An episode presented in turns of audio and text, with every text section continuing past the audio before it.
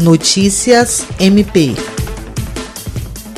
O Ministério Público do Estado do Acre, por meio do Centro de Apoio Operacional das Procuradorias e Promotorias de Justiça Criminais, participou de duas incinerações de drogas em Rio Branco. O promotor de justiça Thales Fonseca Tranin acompanhou a incineração de cerca de 275 quilos de entorpecentes apreendidos pela Delegacia de Repressão às Drogas da Polícia Federal. A ação aconteceu na Cerâmica Iguatu, localizada no quilômetro 5 da rodovia AC40.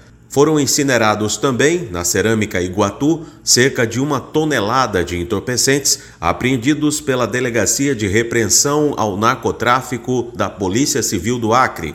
A promotora de justiça Neuma Araújo Melo de Siqueira representou o MPAC na ocasião.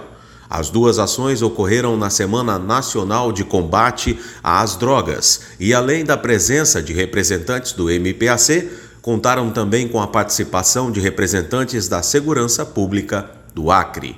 William Crespo, para a Agência de Notícias do Ministério Público do Estado do Acre.